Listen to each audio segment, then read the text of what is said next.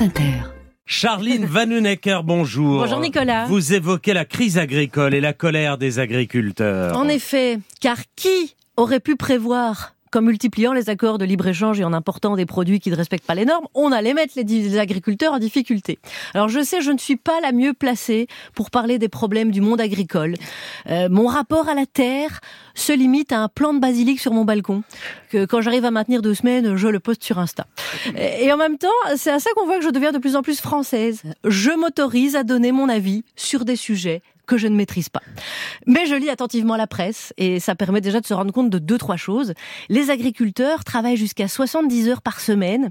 Les seuls qui bossent autant en France, ce sont les journalistes de Mediapart depuis la nomination d'Amélie Oudéa-Castera. Résultat, beaucoup d'agriculteurs sont tellement à bout que certains envisagent de tout arrêter pour devenir prof dans le public. Alors même si en ville on vit loin d'eux, leurs difficultés nous touchent, 80% des Français les soutiennent, c'est même la seule mobilisation sociale soutenue par la droite.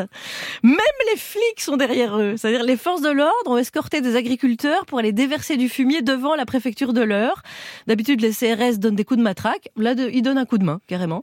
Euh, les agriculteurs viennent de rentrer directement dans le trop 3 des manifestants que le gouvernement laisse tranquilles juste après les chasseurs et les factions d'extrême droite.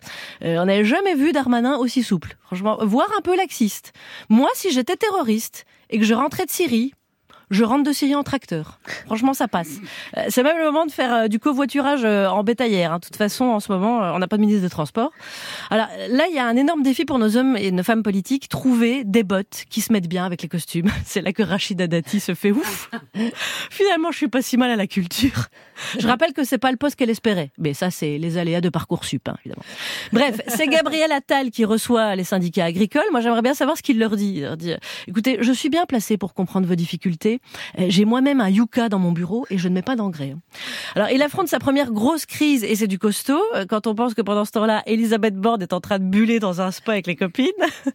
Quant à Jordan Bardella, il a regardé deux épisodes de Silence ça pousse en replay et ça y est, c'est bon, c'est devenu un expert. On aurait pu imaginer que le RN était un fin connaisseur du monde agricole. Hein. Ça fait des années qu'il cultive la haine et ça pousse bien.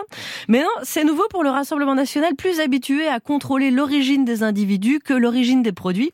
Et donc, ils ont qu'à réajuster leur discours. Dire, ouais, il y en a marre de ces haricots verts étrangers qui viennent se faire manger en France. L'enjeu derrière tout ça, c'est l'approche des élections européennes qui auront lieu dans cinq mois. Au moment où Bardella s'échine à récupérer le mouvement des agriculteurs, c'est le moment d'un petit rappel. Euh, le RN au Parlement européen, c'est l'équivalent des joueurs français à Roland Garros. C'est-à-dire qu'au départ, ils sont tous là, mais dès la deuxième semaine, il n'y a plus personne. Merci Charline.